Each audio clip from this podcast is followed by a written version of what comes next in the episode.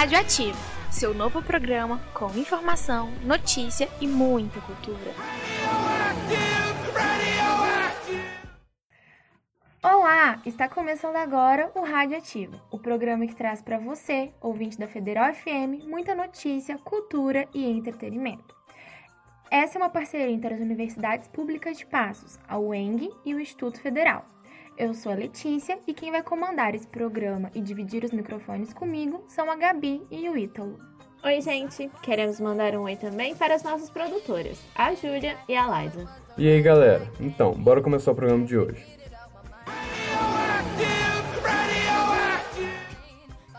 Vamos começar falando um pouco de esporte. No último domingo, dia 22, a cidade de Araraquara recebeu o jogo de ida da final do Campeonato Brasileiro Feminino. A partida entre um dos times mais tradicionais do futebol feminino, a Ferroviária, e o time que atualmente mais investe na categoria no país, o Corinthians, acabou empatado em 1 a 1. O resultado interrompeu uma sequência impressionante de 34 vitórias consecutivas do Corinthians só neste ano que fez com que o time entrasse no Guinness Book, o livro dos recordes. Nos últimos seis meses, essa foi a primeira vez que o time corintiano saiu de campo com um resultado diferente da vitória. A campanha da equipe alvinegra no campeonato é quase impecável, com 19 vitórias, apenas uma derrota e agora um empate. Vai Corinthians! Pelo menos no time feminino, o Corinthians tem investido, né, Gabi? Bom, essa, essa partida começou intensa, com o Ferroviária indo para cima e pressionando a equipe corintiana. Assim, no primeiro minuto de jogo, Aline marcou para o time da casa. Jogando contra uma defesa bem postada, o Corinthians conseguiu um empate nos acréscimos do primeiro tempo e um, um gol da zagueira Érica, após uma cobrança de escanteio. No segundo tempo, a equipe alvinegra pressionou o tempo todo, mas não conseguiu sair do empate. Com o resultado do jogo de volta, o título do Brasileirão Feminino será definido no próximo domingo, dia 29, às 2 da tarde, em São Paulo. A equipe que vencer, além de conquistar o título brasileiro, também vai conquistar o inédito bicampeonato na categoria. E é claro que quem vai vencer vai ser o Corinthians. Mas continuando com as notícias, nesta segunda, dia 23, aconteceu a premiação da FIFA, o The Best que condecora os melhores jogadores do mundo na temporada de 2018-2019. Os finalistas entre os homens foram Lionel Messi, Cristiano Ronaldo e Virgil van Dijk. Entre as mulheres tivemos Megan Rapinoe, Alex Morgan e Lucy Bronze, que coitada, ficou com bronze. E não foi dessa vez que Cristiano Ronaldo conseguiu sair acima do Messi o argentino levou para casa o sexto prêmio de melhor do mundo, igualando a brasileira Marta como um dos maiores ganhadores desse prêmio. São seis bolas de ouro para cada. Os três finalistas do prêmio também entraram para a seleção do mundo, ao lado dos brasileiros Marcelo e Alisson, que levou o prêmio de melhor goleiro. Pela primeira vez na história da premiação da FIFA, foi escolhida uma seleção feminina com as melhores jogadoras. A brasileira Marta entrou na lista de 11 jogadoras ao lado de outras premiadas na noite, como a goleira holandesa Sari van Venendal e Mega Rapinoe. Já estava na hora da FIFA começar a valorizar mais o futebol feminino. Antes tarde que mais tarde, né? Realmente, Letícia.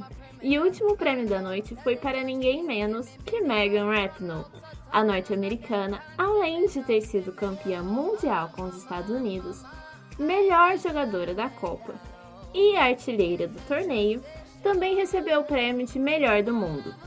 Se Donald Trump queria que ela ganhasse algo, primeiro, antes de falar qualquer coisa, a Megan realmente fez isso e fez em grande estilo, ganhando praticamente tudo.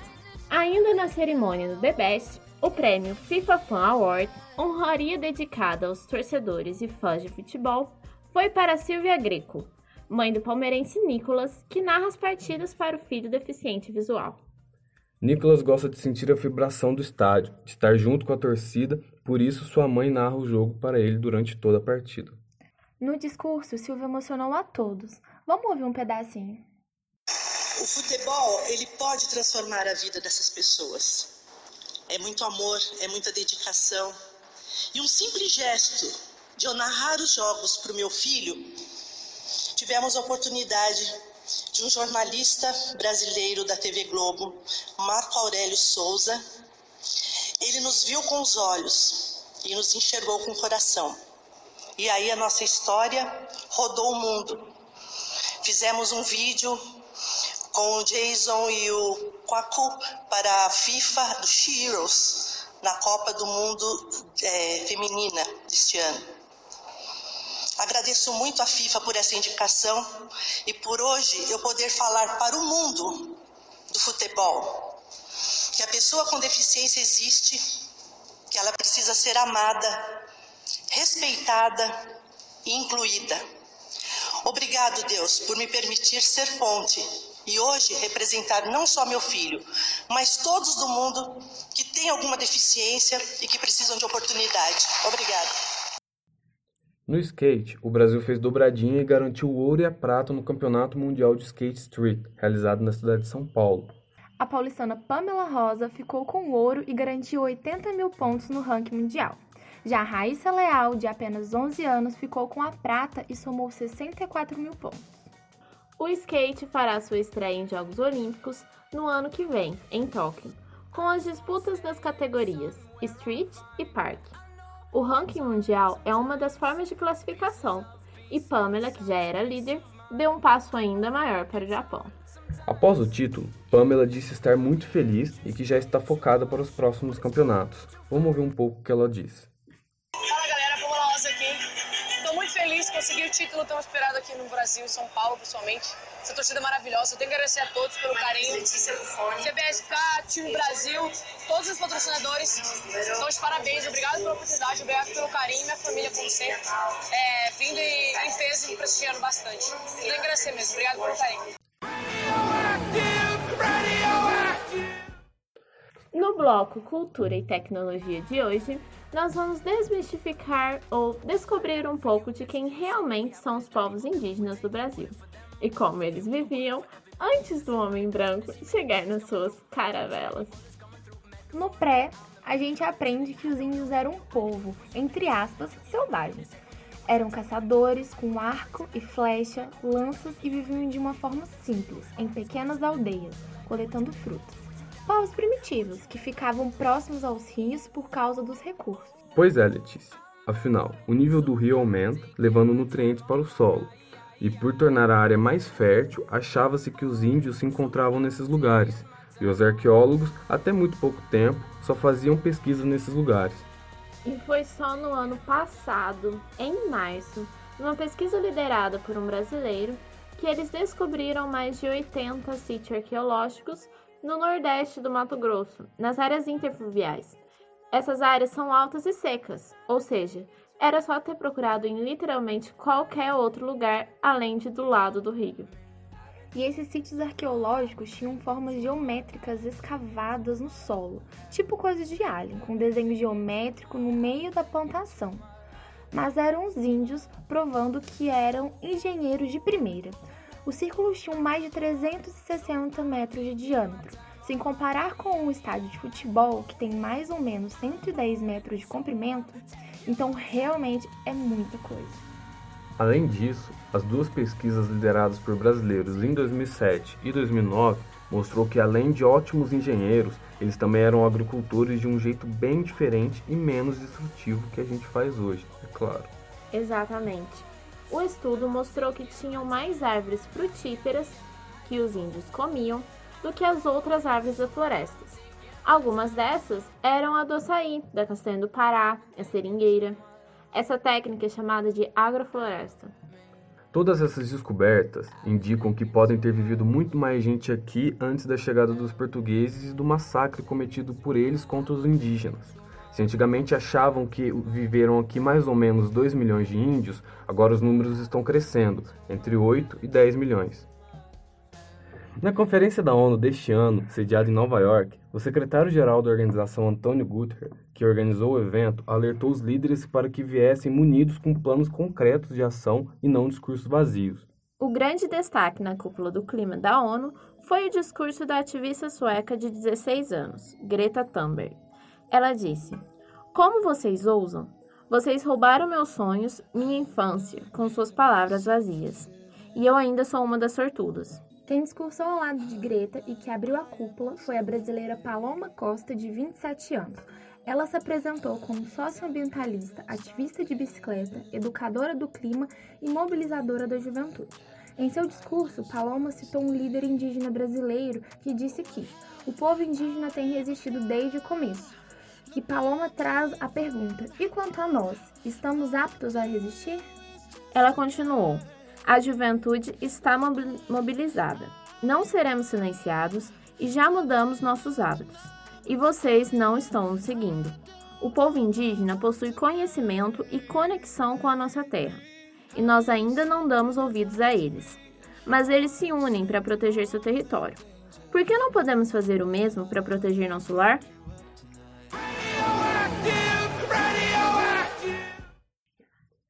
Está rolando na política?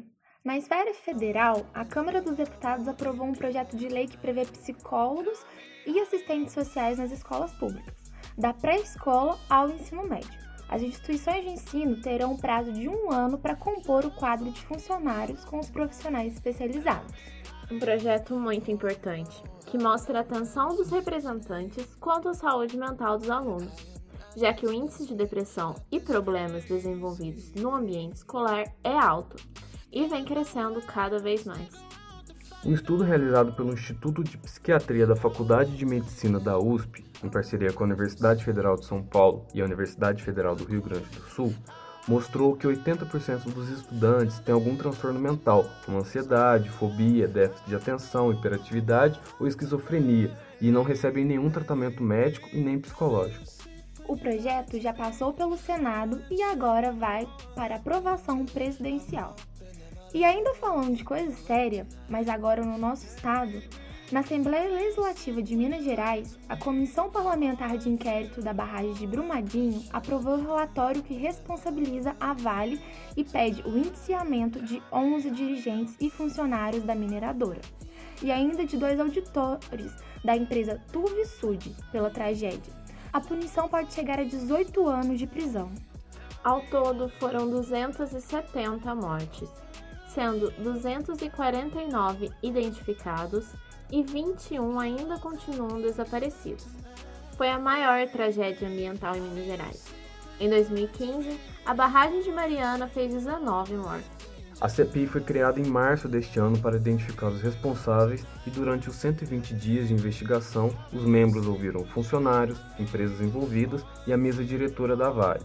Além dos três indiciados, o relatório traz 110 recomendações aos órgãos competentes para aumentar a fiscalização da atividade mineradora do Estado e evitar novas mortes e danos ao meio ambiente.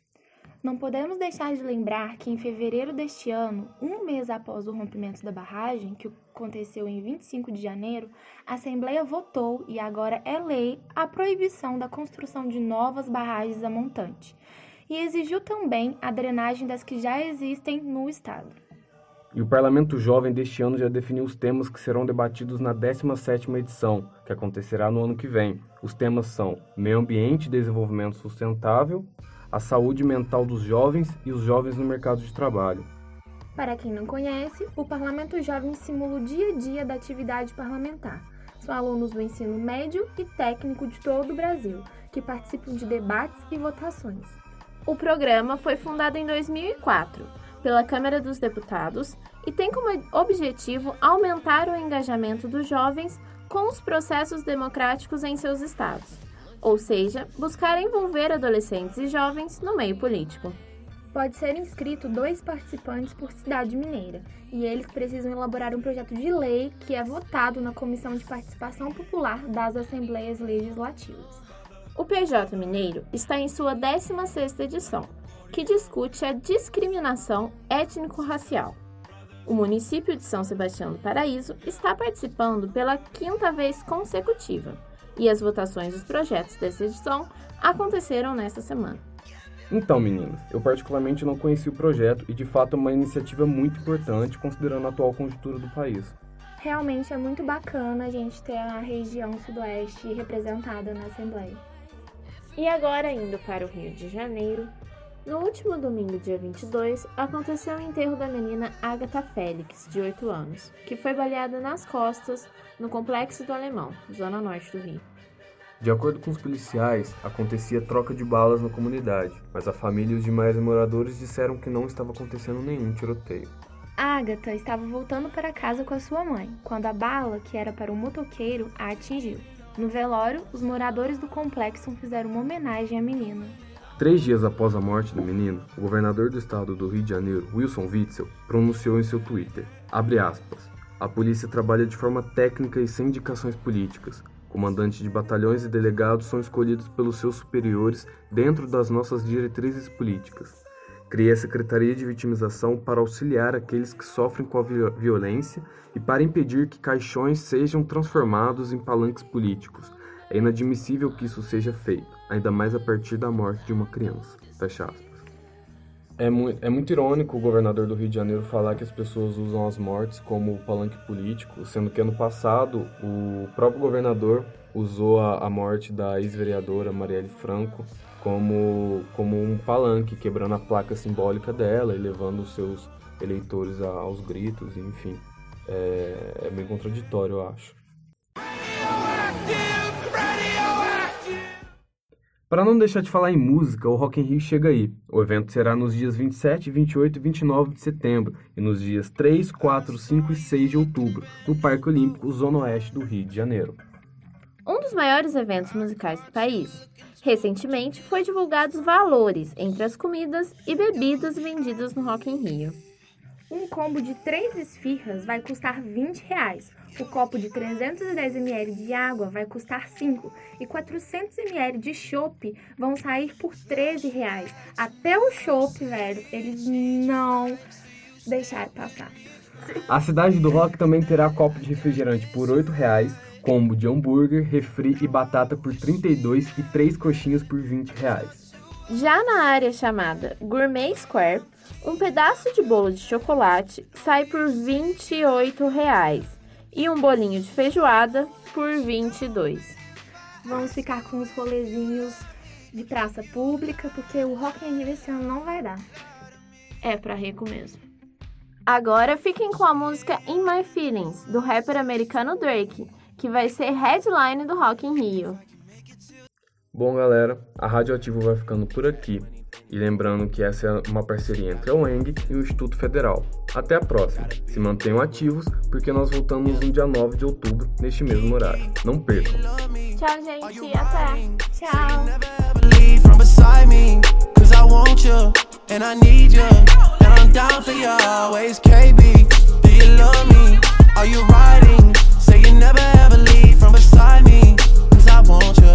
And I need you, and I'm down for you always.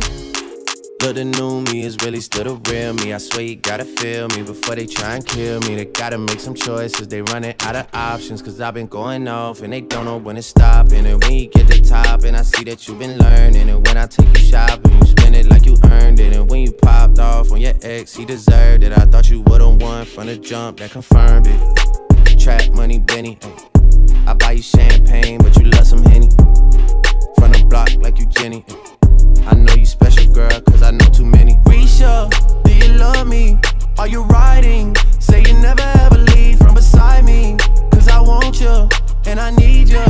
And I'm down for you always, JT. Do you love me?